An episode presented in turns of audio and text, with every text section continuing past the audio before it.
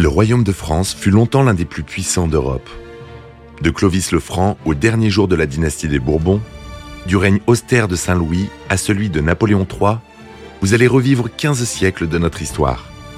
Nous allons vous raconter les monarques français entre conflits, trahisons, rivalités et alliances.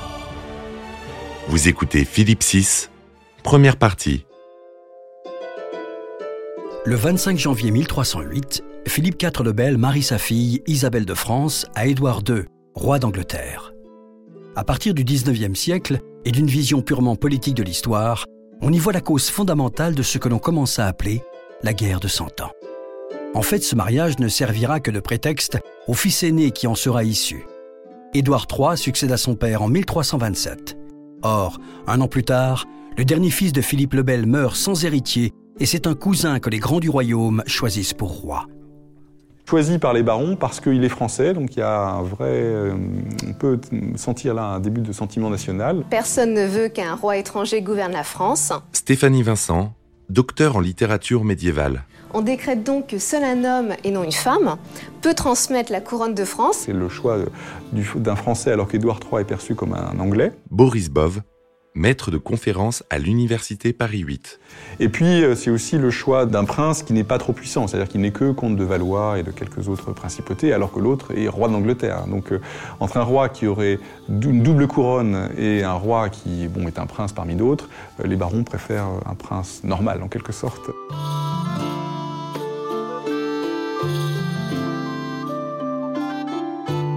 C'est la fin de la dynastie des Capétiens directs. Philippe de Valois, fils de comte, devient roi de France, tandis qu'Édouard III, fils de roi et petit-fils de Philippe le Bel, est censé lui rendre hommage. D'un côté, on a le futur Philippe VI, le neveu de Philippe le Bel. De l'autre, on a le roi d'Angleterre, qui est le prétendant le plus proche par sa mère. Son fils prétend que sa mère peut lui transmettre son droit. Donc à ce titre, il prétend à la couronne. En réalité, euh, ce n'est pas vraiment la couronne qu'il souhaite, c'est la souveraineté pleine de l'Aquitaine. Le, vrai enjeu, il est là, mais il demande plus pour avoir moins. On voit bien dans cette affaire toute la difficulté qu'il y a depuis toujours entre les, Plantagenets et les Capétiens. Jean-François Beige, écrivain. Euh, autour des trônes d'Angleterre, parce que quand on se réconcilie, on fait des mariages, mais après, il y a des questions d'héritage. Donc, euh, la guerre de Cent Ans, bah, c'est l'exaspération de ce sentiment. Les causes de cette guerre séculaire sont beaucoup plus complexes et nécessitent d'être développées dans ce premier épisode. Ce premier cycle se décompose en deux principaux temps.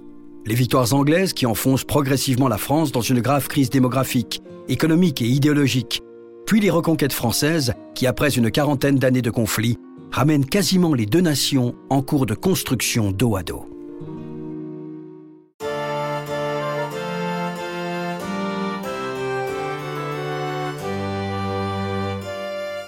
Tandis que la population du royaume de France avoisine les 17 millions d'habitants, celle du royaume d'Angleterre n'est que de 4 millions. Tout autant de producteurs, de soldats et de contribuables en moins. Depuis 30 ans, le roi de France profite de sa supériorité pour raboter le duché d'Aquitaine. L'Aquitaine était vraiment euh, la terre d'élection des Plantagenets. C'était vraiment la possession euh, euh, anglaise par excellence. Mais c'est une écharpe dans le royaume de France et à tout moment, cette possession a été remise en cause. Il y a eu des, des apanages, c'est-à-dire qu'à un moment, on considérait que c'était une possession anglaise, mais qu'il fallait rendre hommage au roi de France. Et puis, Lorsque la guerre de Cent Ans a commencé, les choses se sont envenimées. Même réduit, il reste une enclave anglaise autour de Bordeaux et du commerce du vin. Les Gascons et le roi d'Angleterre ont des intérêts communs. Le vin se vend très bien dans l'île et rapporte des taxes aux finances royales. Mais il est temps pour Édouard III de redonner à Bordeaux un arrière-pays sous peine d'asphyxier cette ville portuaire. En 1329, il gagne du temps en rendant officiellement hommage aux Valois, qui empiètent son territoire, lui volent sa couronne et soutient les Écossais contre son autorité.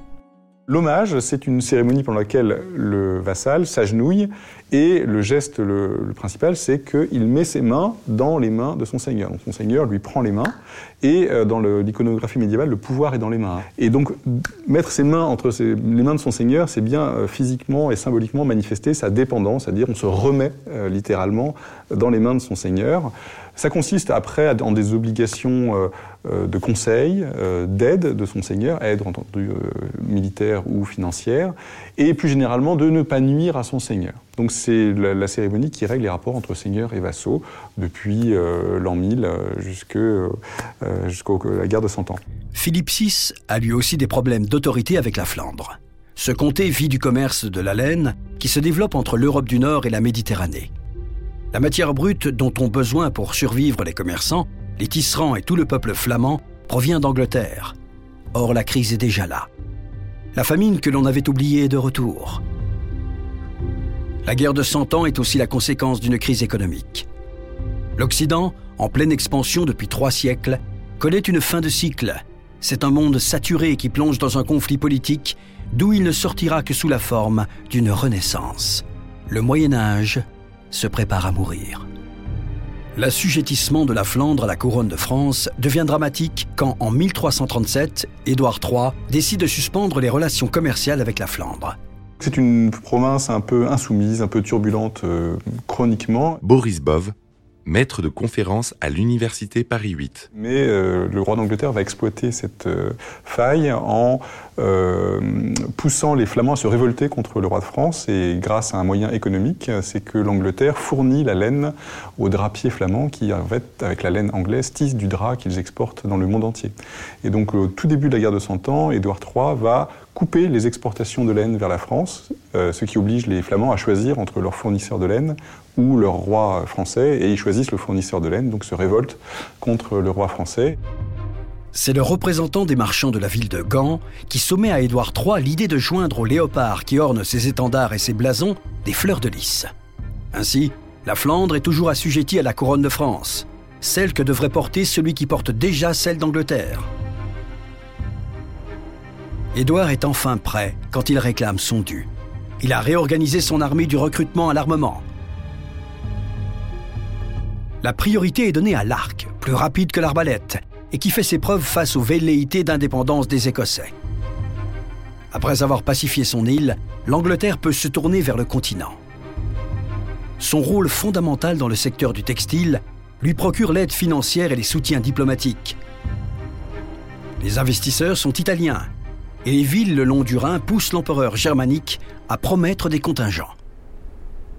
Cela suffit à Philippe, qui convoque Édouard et en son absence, le condamne à la confiscation de son duché en Aquitaine. C'est donc une guerre féodale entre deux ambitions, et non entre deux nations, même si guerre éminemment économique, la guerre de Cent Ans est déjà une guerre entre deux budgets, entre deux monnaies. Le pape essaie d'empêcher les chrétiens de se tuer entre eux et propose une croisade qui n'aura jamais lieu. L'Église est partagée entre deux nations catholiques, c'est-à-dire qu'il n'y a pas encore euh, eu le, schisme anglican, et donc l'Église euh, et le pape euh, essayent de jouer un rôle d'apaisement, mais avec des alliances, tantôt avec les uns, tantôt avec les autres. Grâce à l'aide de la Castille et de la République de Gênes, Philippe a préparé une flotte pour la Terre Sainte qu'il préfère faire remonter vers les mers du Nord afin d'établir un blocus à l'encontre de l'économie anglaise. En 1338, les marins français se permettent des raids dans les ports de la côte sud de l'Angleterre. En 1339, Édouard lance une première chevauchée à partir du Brabant. Il cherche moins la conquête qu'une bataille rangée que Philippe lui refuse. Finalement, Édouard décide de lever l'embargo et de défier les forces navales françaises. Le premier affrontement de la guerre de Cent Ans a lieu en mer du Nord en 1340, dans l'avant-port de Bruges, à l'Écluse. À la vue de la flotte anglaise, les 200 navires chargés du blocus se lient les uns aux autres pour constituer une muraille infranchissable. L'amiral décide en fait de faire une barricade de bateaux pour boucher l'estuaire du, du qui est la rivière qui mène à Bruges. C'était la destination d'Édouard III. Donc il enchaîne les bateaux euh, proue à poux euh, sur une ligne qui barre euh, la rivière, enfin le fleuve en l'occurrence, qui barre le fleuve et qui fait comme une barricade de bois sur trois rangées. Ça, qui met ses 200 bateaux sur trois rangées en profondeur comme ça. Ça fait une grosse barrière qui est supposée arrêter les Anglais. Édouard attend le vent et la marée. À forces égales, la mobilité et la vitesse font rapidement la différence. La défaite française est totale. Et l'Angleterre a maintenant la maîtrise des mers. Le roi de France perd sa flotte totalement euh, ce jour-là. Et euh, surtout, c'est une, des batailles les plus euh, sanglantes de toute la guerre de Cent Ans parce que les chevaliers en armure, en fait, sont tous noyés. Une fois que les bateaux sont coulés ou qu'ils tombent à l'eau, ils se noient. Alors que sur un champ terrestre, un blessé peut survivre. Alors que là, non, un blessé, se noie immédiatement. Et donc, il y a, c'est effroyable, 17, on dit 17 000 morts, ce qui est le, pire, la pire bataille de la guerre de Cent Ans.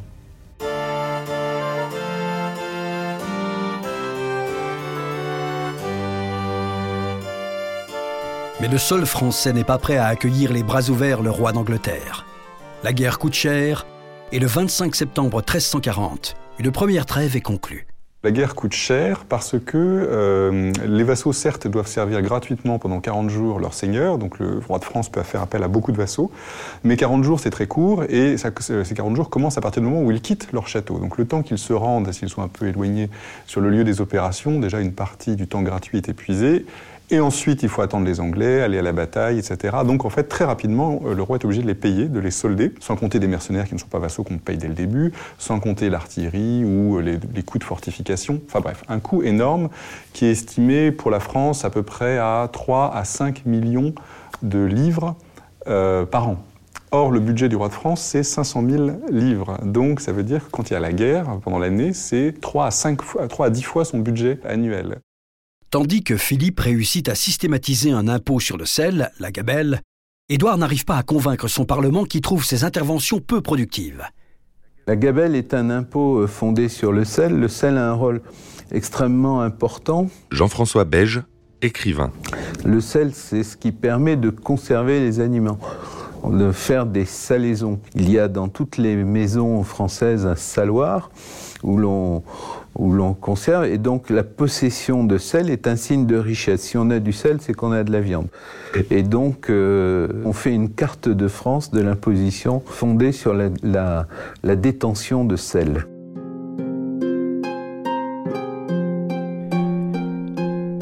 Les armées au XIVe siècle se professionnalisent, elles sont soldées.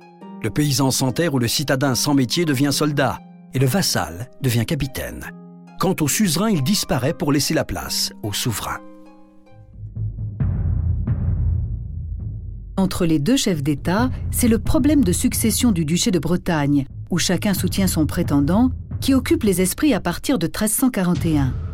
La Bretagne, en fait, reproduit le même schéma que le problème de succession qui a abouti à la guerre de Cent Ans. Stéphanie Vincent, docteur en littérature médiévale. Donc d'un côté, on a Charles de Blois, le neveu du, roi de France. De l'autre, on a Jean de Montfort, qui est l'allié du roi d'Angleterre.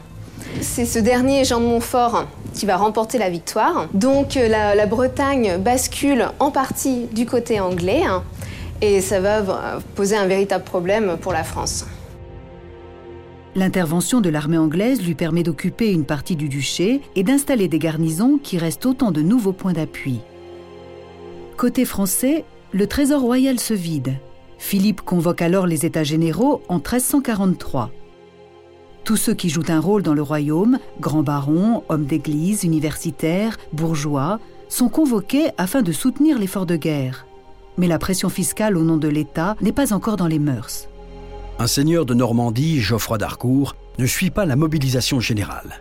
En juillet 1346, il permet à Édouard de pénétrer sur le continent avec une armée de 15 000 hommes c'est la première grande chevauchée.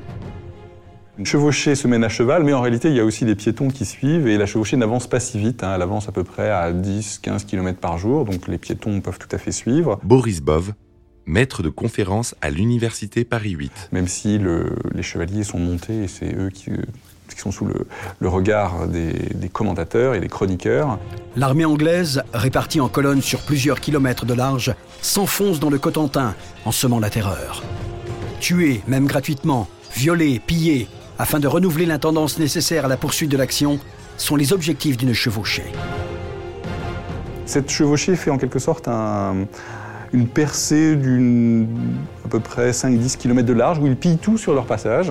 Hein. le but étant d'appauvrir, de faire du butin, euh, de discréditer l'adversaire qui n'est pas capable de défendre son royaume. Et puis ensuite de repartir en Angleterre, couvert de gloire et couvert d'or, euh, après euh, le, périple hein, qui dure quelques mois seulement. En général, ça se fait à la belle saison. On débarque en mai-juin et on rembarque en août-septembre. En gros, c'est ça le programme. Pendant que Philippe se prépare à la riposte, l'armée d'Édouard se trouve bientôt le long de la Seine. Paris tremble. L'enceinte du Louvre n'est plus adaptée. Mais une chevauchée n'est pas une conquête. À la mi-août, estimant la démonstration de force suffisante, les Anglais remontent vers le nord. Prendre et tenir Calais, c'est s'assurer le chemin le plus court pour contrôler la suite des événements sur le long terme. Les Français voient dans le choix d'éviter Paris une preuve de faiblesse la chevalerie de Philippe se lance à la poursuite des troupes d'Édouard, convaincus que la victoire et les honneurs se trouvent au bout de la course. Les Français sont deux fois plus nombreux que les Anglais. La rencontre a lieu à Crécy, le 26 août 1346. La bataille de Crécy fait partie, avec la bataille de l'Écluse, euh, des premières euh, euh, grandes batailles de la guerre de Cent Ans. Alors, c'est une bataille terrestre extrêmement dur, cruel. Les Anglais attendent depuis le matin. L'armée de Philippe n'arrive qu'au soleil couchant, accompagnée d'un grand vol de corbeaux. Plutôt que d'attendre le lendemain, après s'être reposée et organisée, la chevalerie française et ses alliés se lancent immédiatement à l'assaut. Parmi eux, le comte de Luxembourg, Jean l'Aveugle, qui personnifie par sa cécité toute la maladresse de cette offensive. Les Français ont le soleil dans les yeux, et face à eux, mais aussi sur les côtés, l'infanterie anglaise décoche une pluie de flèches. La noblesse de l'attaque ne peut rien contre l'arc plus léger qui évite le corps à corps et rend la force du nombre presque dérisoire. Prince de Galles, le fils d'Édouard, peut faire charger ses chevaliers et ses lanciers pour la mise à mort de tous ses aveuglés. Son père n'a même pas besoin d'intervenir. On ne sait si l'armure de ce prince était noire, mais il rentrera dans l'histoire de France avec ce surnom le prince noir. Le prince noir, euh, à l'époque, on l'appelle pas du tout comme ça. On l'appelle euh, le prince de Galles, euh, Édouard de Windsor, ou bien on l'appelle le prince d'Aquitaine. C'est un surnom que lui ont donné les historiens au XVIe siècle, hein, comme pour la plupart des, protagonistes. Hein, les surnoms sont très tardifs. surnom donc dû à son armure noire. On n'est même pas absolument certain que ça soit exact, mais l'histoire l'a retenu sous le nom de prince noir à cause de son armure qui aurait été noire. À la nuit tombée, Philippe, sans sonner la retraite, fuit. Il a perdu la plupart de ses fidèles, ainsi qu'abandonné sur le champ de bataille l'oriflamme de Saint-Denis, apporté jadis par un ange afin de symboliser la mission divine d'un roi qui a été sacré. Philippe VI est un roi mal aimé des historiens. Euh, il n'y a pas beaucoup de biographies de Philippe VI, parce qu'évidemment, c'est celui des défaites, euh, de la perte euh, de l'Aquitaine. Bon. En réalité, c'était plutôt, je trouve, un, roi qui a fait preuve d'une certaine sagesse. Il n'était pas préparé à ce métier. On, dit que c'est le roi chevalier, qu'il incarne toutes les valeurs de la chevalerie, ce qui est vrai. En même temps, il a fait preuve de, plutôt de sagesse, puisque pendant tout le début de la guerre, il refuse les batailles autant qu'il peut, hein, et il mobilise l'armée pour faire fuir les Anglais mais à chaque fois qu'il a une possibilité de faire la bataille, il est prudent, il hésite, et en général, ça se finit par un compromis, une trêve. Euh, finalement, à Crécy, on, l'oblige quasiment à mener, enfin, c'est son armée presque qui l'oblige, c'est la société politique, ses conseillers qui le poussent à livrer bataille pour enfin écraser les Anglais. Alors là, c'est une défaite euh, qui est en grande partie due au fait que son armée lui obéit mal. En fait, une grande indiscipline hein, dans l'armée euh, française. Édouard peut alors se concentrer sur un objectif concret, établir à Calais une tête de pont militaire et commerciale. Un assaut coûteux en vie humaine et toujours aléatoire contre une citadelle régulièrement entretenue, Édouard préfère un siège en bonne et due forme. Le triomphe de Crécy lui permet de voir venir. Un camp et un palais sont montés en bois, entourés d'un fossé et ravitaillés par un port aménagé pour l'occasion. L'Anglais s'installe. les Calaisiens sont eux-mêmes ravitaillés par leur propre port. Pour tromper l'ennui, l'anglais chevauche, c'est-à-dire pille les campagnes. Dix mois plus tard, en juillet 1347, Édouard s'est décidé à renforcer le blocus du port de Calais pour en finir. Philippe est maintenant obligé de se montrer, mais toutes les entrées terrestres sont aussi sous contrôle anglais. Traverser le moindre pont est suicidaire. La ville est obligée de capituler. Afin d'éviter massacre et viol, et comme Édouard l'a exigé, six bourgeois viennent en pénitent apporter les clés de la cité.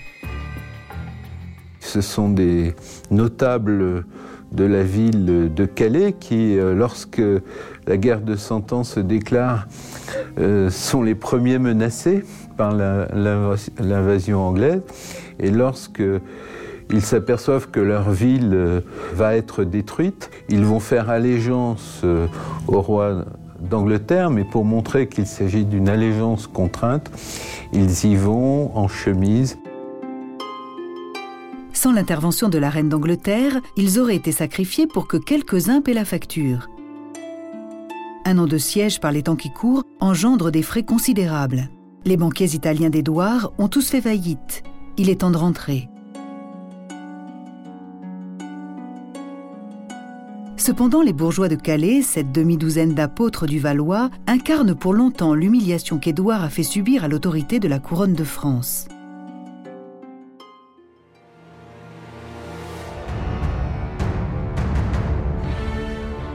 Vous venez d'écouter Roi de France. Si vous avez aimé ce podcast, vous pouvez vous abonner sur votre plateforme de podcast préférée et suivre Initial Studio sur les réseaux sociaux. Roi de France est un podcast coproduit par Initial Studio et Merapi, adapté de la série documentaire audiovisuelle éponyme produite par Merapi. Cet épisode a été écrit par Thierry Bruand et Dominique Mougenot. Il a été réalisé par Dominique Mougenot. Production exécutive du podcast Initial Studio. Production éditoriale Sarah Koskiewicz et Mandy Lebourg, assistée de Sidonie Cotier. Montage Camille Legras avec la voix de Morgane Perret.